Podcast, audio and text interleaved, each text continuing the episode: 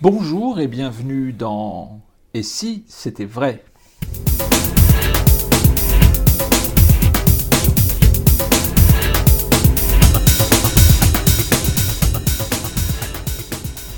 Et si c'était vrai, une émission de magie, on peut le dire comme ça, qui permet d'échanger avec souvent une personne qui, euh, dont c'est le métier depuis bien longtemps maintenant. Euh, parfois deux, quand Alexandra nous fait le plaisir également d'être avec nous. Pour le moment, je suis avec Dominique, et Dominique, je vous dis bonjour. Bonjour Lionel. J'espère que vous allez bien. Mais oui, je vais très bien. Parfait, on est très heureux de vous retrouver. Nous sommes toujours le 4 juillet 2020, histoire de vous situer un petit peu euh, dans le temps. Et puis nous allons parler avec euh, Dominique, bien entendu, euh, de magie. Et j'ai envie, Dominique, de vous citer une phrase et vous allez me dire ce qu'elle vous évoque. À regarder toujours du même côté, on en perd le mot liberté. Il me semble que c'est un truc que j'ai écrit. c'est vrai, il y a longtemps. Zut, zut. Non? Ben oui, je voulais, je voulais, je voulais un dire, bouquin elle, est pas mal cette phrase. Ben oui, c'est de vous. Donc. Un bouquin que j'avais écrit, il s'appelait, euh, je crois, un escargot euh, marche plus vite, je sais plus quoi, euh, parce que lui il marche pour quelque chose, un truc dans le genre. J'ai écrit ça il y a 40 ans. Oui. Hmm. Oui, cette phrase, euh, je suis retombé dessus euh, et puis je me suis, je me suis dit, et c'est rigolo parce que il y a quelques émissions, euh, on, l'a abordé cette fin, on a abordé le même thème sans pour autant rentrer dedans complètement.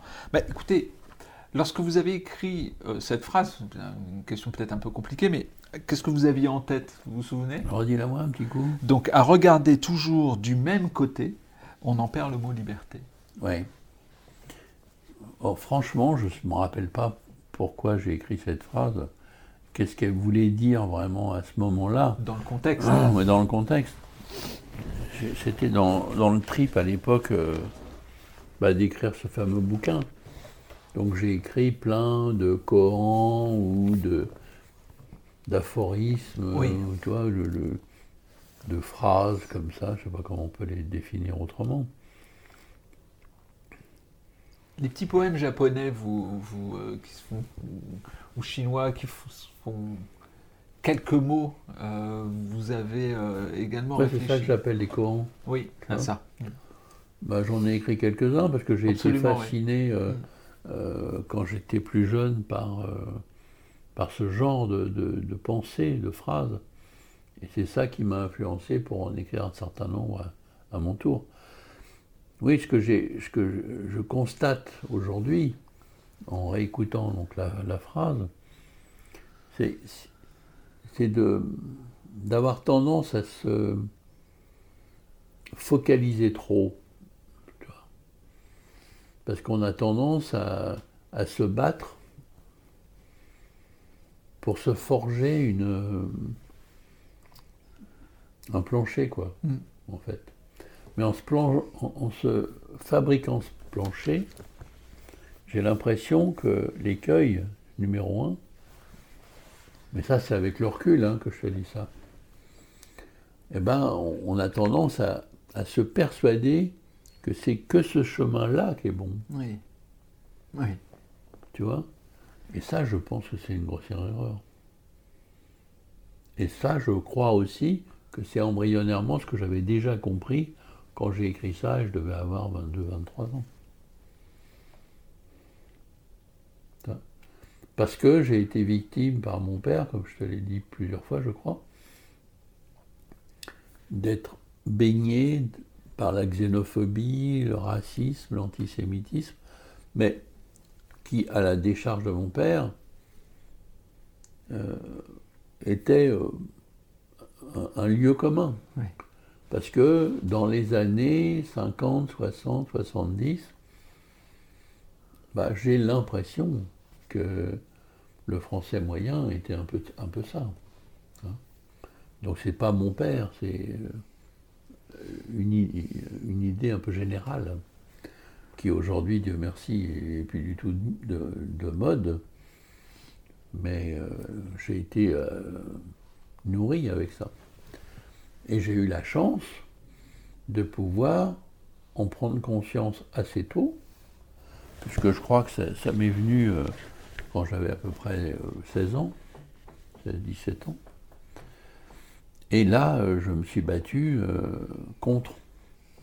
C'est comme ça que je suis devenu juif, euh, je crois que je t'en ai déjà parlé. Hein. Et j'ai trouvé ça merveilleux de pouvoir changer. je ne pouvais pas changer de peau pour être noir, mais j'aurais été si j'avais pu. Mais comme je ne pouvais pas être noir, ben, je me suis dit, tiens, je vais être juif. Et ça, c'est une façon de ne pas avoir cette fameuse pensée parce que finalement, quand on te forge à quelque chose, tu as beau souvent te défendre qu'on t'a forgé cette pensée, la pensée X, Y ou Z, peu importe laquelle, enfin, tu as quand même tendance à rester dedans toute ta vie quand même. Donc je fais partie, je pense, des gens qui ont réussi à changer leur destinée. Hmm. Et j'en suis très fier. Parce que c'est pas évident de se sortir de ça. Parce que tu as tendance à, je répète, tu t'es forgé un plancher, tu t'es forgé des convictions, et bah, on a beau connaître le, dicton, il y a que les imbéciles qui ne changent pas d'avis, on a quand même tendance à pas changer d'avis. Alors je pense que c'est simple de changer d'avis. Parce qu'il y a aussi, il n'y a que les imbéciles qui ne changent pas d'avis. Oui, on connaît les dictons, mais est-ce qu'on les applique? Évident. Donc moi, je, crois faire partie des gens qui ont pu très tôt pouvoir changer d'avis et de conviction, et même plus tard, voire très tard, continuer de pouvoir changer de peau. Et ça, je me rends compte aujourd'hui que c'est un, un, grand pouvoir. Parce que combien de fois j'ai vu des gens qui, dès qu'ils ont 40 ou 50, euh, bon bah, le film est joué, quoi. Ils vont pas, on, entend souvent, bah, il va pas changer à son âge. Alors on dit ça quand il a 70 ans, mais on dit ça aussi quand il a 50 ou 40. Hein. Donc finalement, on change jamais alors, ça veut dire. Bah, ça, moi, c'est un des trucs qui m'a perturbé au point de ne pas vouloir tomber dans ce truc-là. Toi, par exemple, je suis toujours une grande gueule, parce que ça fait partie justement de l'atavisme. Mon grand-père et mon père avaient une grande gueule, donc euh, j'ai une grande gueule. Mais mon entourage m'a dit, et s'ils me l'ont dit, c'est que je crois vraiment c'est vrai, bah, ils m'ont vu m'améliorer au fil des décennies et même encore aujourd'hui, ils sont euh, surpris de voir bah, qu'avant. Euh, toi, par exemple, ce que je t'ai reproché à toi en, off, il y a 20 ou 30 ans, mais c'était rédhibitoire. Mais rédhibitoire. Il n'y avait pas de solution pour que je puisse euh, changer d'avis de, de, ce fait. Oui, je comprends.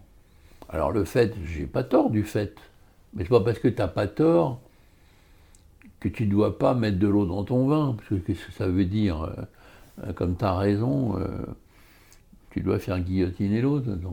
C'est n'importe quoi. Je me rends compte que c'est n'importe quoi. Alors que j'étais dans ce n'importe quoi il y a 40 ans. Et il y a la phrase aussi qui, il y a des, personnes qui disent on ne le changera pas, oui, tu ne le changeras pas, mais il y a aussi euh, le fameux mais tu ne me changeras pas. Tu ne me changeras pas, bien sûr, bien évidemment. Ce qui est peut-être encore pire alors finalement. Oui, bien sûr.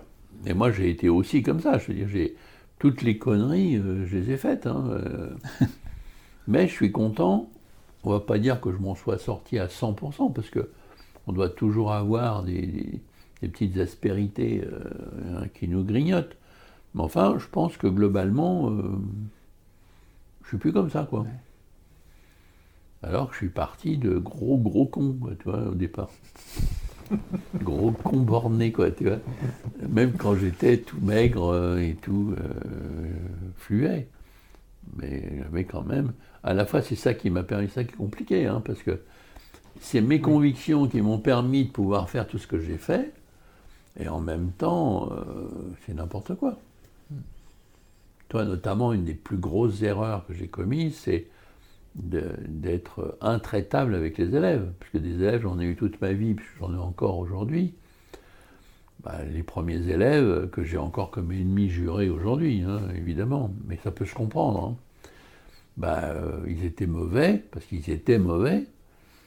Bon, bah, comme ils étaient mauvais, euh, je les ai complètement laminés. Bon, bah, s'il à refaire, euh, évidemment, et d'ailleurs c'est toujours à refaire, puisque des nouveaux élèves, j'en ai tout le temps. Bah, les nouveaux élèves, bien sûr que je ne vais pas les laminer. Bien sûr que je vois quand même comment ils sont, comme ils étaient à l'époque. Mais il y a simplement des manières de pouvoir les faire changer. Alors que euh, moi, bêtement, j'ai cru qu'on me demandait mon avis sur ce que je voyais, et point final. Ça veut dire qu'il n'y a pas d'évolution possible. Alors que c'est faux. Bien sûr qu'il y a de l'évolution possible. Mais peut-être que je n'avais pas le temps, c'est pour ça que j'ai fait aussi. Hein. Euh, j'avais pas le temps de tergiverser. Si j'avais besoin d'avancer, j'avais besoin de travailler, j'avais besoin d'évoluer de la manière dont je m'étais euh, programmé, et j'aurais pas, j'aurais dérogé à ça, je pense que j'aurais pas pu mener à bien mes, mes affaires. Donc je comprends que je l'ai fait, mais ça n'empêche que c'est pas bien, évidemment. Vous aviez peut-être besoin de, répondants pour, comment dire, pour alimenter cette, cette envie d'avancer. Vous aviez besoin de personnes avec vous qui avaient quelque part la capacité de vous suivre dans cette. Euh, Sûrement, oui, c'est vrai. C'est vrai parce que c'était certainement très difficile de me suivre et, de rester avec moi. Oui. Et c'est vrai qu'il euh, y a des dizaines, pour pas dire des centaines de personnes qui ont traversé euh, notre chemin, ou le mien, mais souvent c'était le nôtre, parce que le nôtre était un peu le mien avec ceux qui étaient déjà là. Et c'est sûr que si tu n'avais pas le cœur bien accroché et il est terminé à mort, bah évidemment que tu t'explosais en vol. Et moi, je dirais que je ne faisais pas en sorte que les gens explosent en vol, mais j'avais besoin de gens ultra fidèles. Alors, bah oui, comme on dit, on ne fait pas d'omelette sans casser des œufs. Hein, donc, euh, et d'ailleurs, on a vu ça quand on a eu des périodes difficiles il y a une vingtaine d'années bah, ils ont cru, ceux qui nous en voulaient à mort, euh, qu'on allait exploser. Bah, non seulement on n'a pas explosé, mais ça nous a ragaillardi, encore plus rendu fort, parce que, comme disait Nietzsche, ce qui ne tue pas rend plus fort. Mm. Et ça, c'est indéniable que c'est vrai. Mais c'est sûr que les gens n'auraient pas été. Euh, d'ailleurs, on en a perdu, hein. c'est clair. Ceux qui sont restés, c'est ceux vraiment qui était euh, là, quoi, là, vraiment là, bien implanté. C'est sûr que pour les prochains, c'est plus difficile parce que s'ils veulent rentrer dans le groupe, dans la tribu, ah ben là, euh, c'est pas évident. Hein. déjà les autres. À la limite, c'est pas moi le plus dur hein, maintenant. Hein. Le plus dur, c'est les autres. Parce que là, il y a attends, attends. Euh, non, non, non, c'est pas bon là, parce que là, il a fait ci ou il a pas fait ça, ou nanani, ou nanana. Alors que moi, je suis hyper coulant sur tout ça maintenant.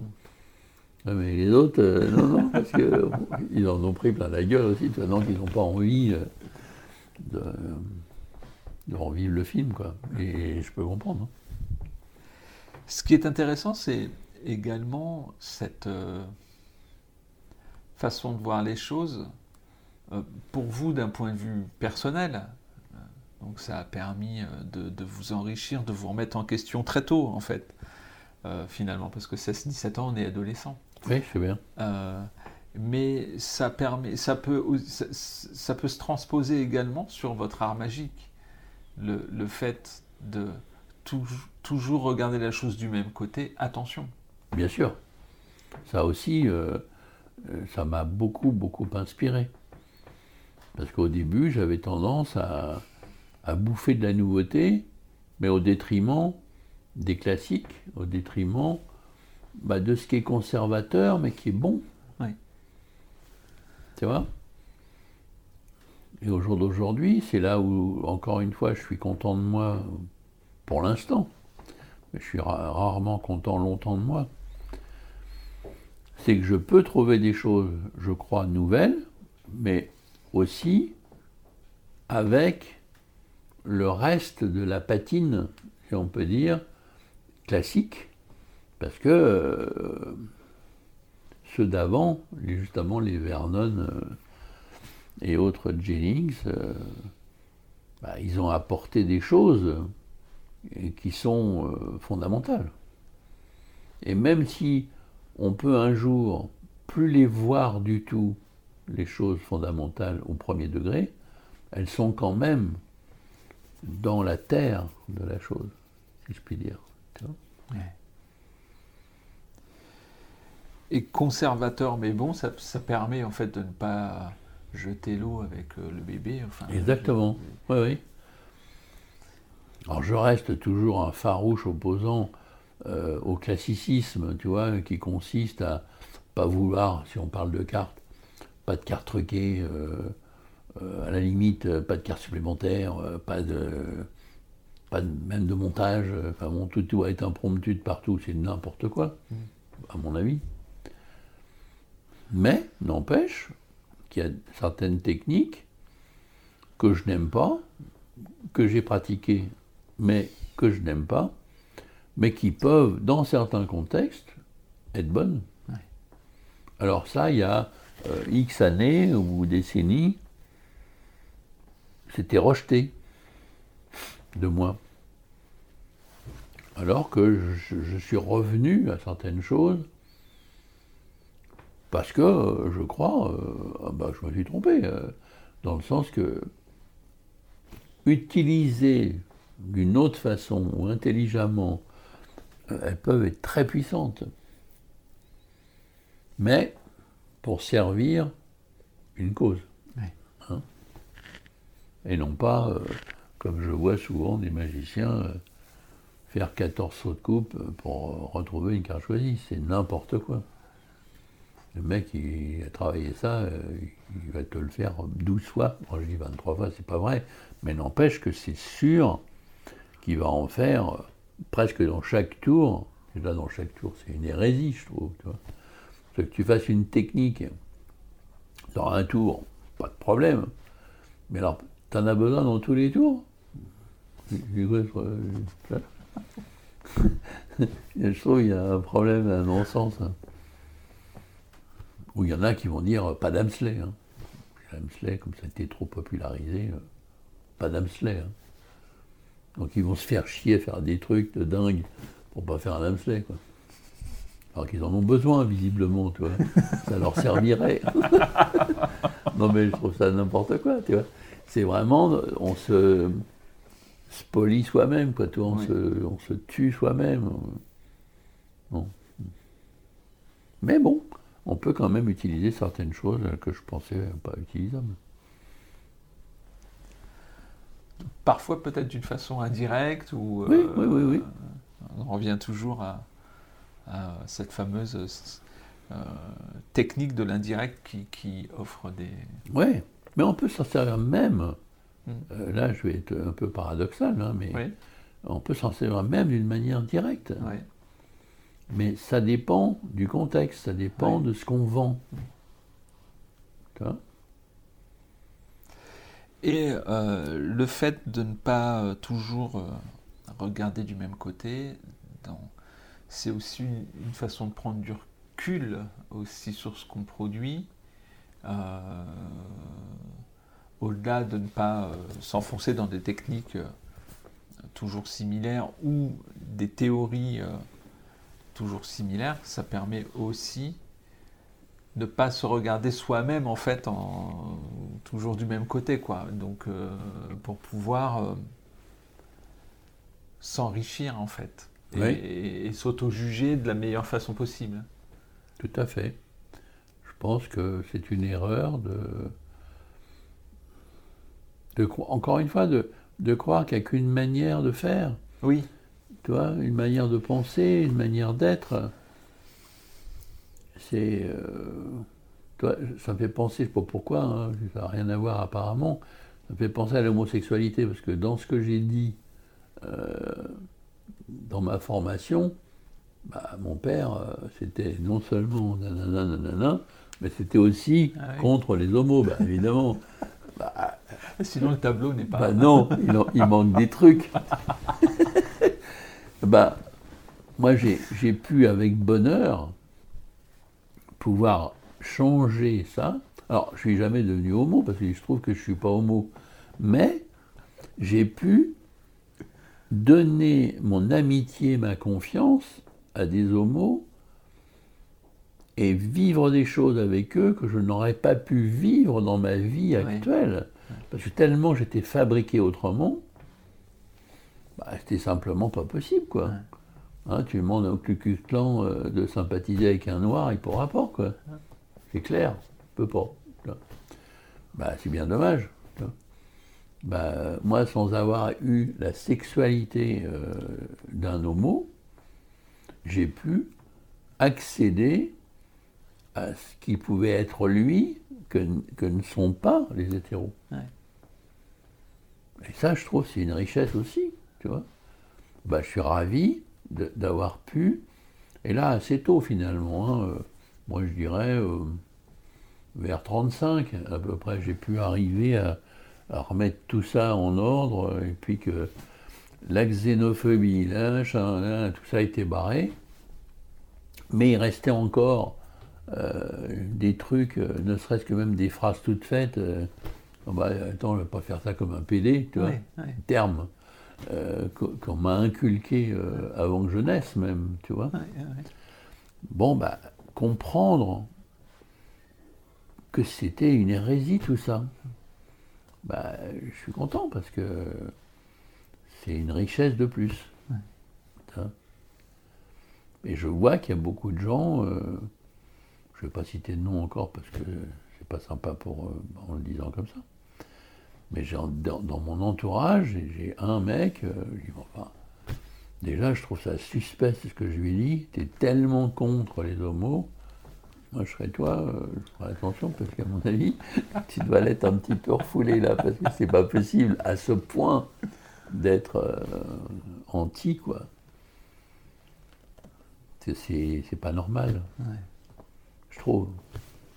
Mais c'est pareil, je peux me surprendre même à penser comme ça, tellement que j'ai été fabriqué autrement. Donc ça aussi, ça fait partie de regarder toujours, euh, tu vois, aller au bout de la même idée, euh, c'est dévastateur. Oui, c'est... Euh, comme vous dites, du coup, ça, ça me fait penser là, puisqu'on est en plein dans cette actualité-là, Black Lives Matter, avec cet Américain, ce noir américain qui a été tué, enfin assassiné, hein, par, quelqu'un qui portait un uniforme, mais qui a été assassiné quand même. Mais en, plus avec cette, euh, cette en même temps, c'est bien parce qu'on a le témoignage de ce qui s'est passé, mais cette, cette, folie de sortir le téléphone portable pour filmer tout et n'importe quoi. Il y a toutes les ah, on veut se faire pardonner, alors c'est ça hein, l'idée. Alors, pour vous, dire, pour vous dire, on est toujours le 4 juillet. on parlait des États-Unis, c'est une date importante pour les États-Unis. Et euh, le deuxième apéro arrive. Oui, là, on est hyper gâté maintenant, attention. C'est vraiment, c'est vraiment ah, juste, hop. T'en amènes du tout frais. T'as pris une petite coupette, toi, chérie? Bon, bien. Magnifique. Alors moi je suis rémois, hein, donc euh, on sait à quoi me, nourrir d'un point de vue boisson. Merci beaucoup. Euh, du coup, petit intermède. Euh, oui, et, je disais cette, cette, manie de sortir le téléphone portable pour, pour, filmer. Et, et, Dieu, et finalement là, ça a été en même temps, c'est une manie euh, qui, moi, me, me plaît pas. Et, en même temps, on voit l'utilité quand même de, de, ce que ça, de ce que ça peut produire comme, témoignage. Bien sûr, parce que sinon, tu penses bien qu'ils n'auraient jamais nié, ils auraient toujours nié. Imaginons le nombre d'images qu'on n'a pas vues, mm. enfin, ou qui n'ont pas été filmées, enfin, c'est juste terrorisant. Mais encore aujourd'hui, bon, ça se passe aux États-Unis, euh, etc. On peut parler de la France aussi, mais euh, il y a quand même quelqu'un qui reste, euh, qui, tue une personne en direct sous prétexte, parce que là, bon, ben voilà, quoi. Sous prétexte qu'elle est, qu'elle est d'une couleur de peau différente de la sienne. Ouais. On est bien d'accord. Donc, du coup, à regarder toujours du même côté, on perd le mot liberté à bien des égards, et notamment sa liberté, sa propre liberté. Individuelle, Sa liberté individuelle et son libre arbitre. Dominique, merci. Il n'y a pas de quoi. Nous nous retrouvons dans une prochaine euh, émission de Et si c'était vrai, très vite. À bientôt Dominique. À bientôt Lionel.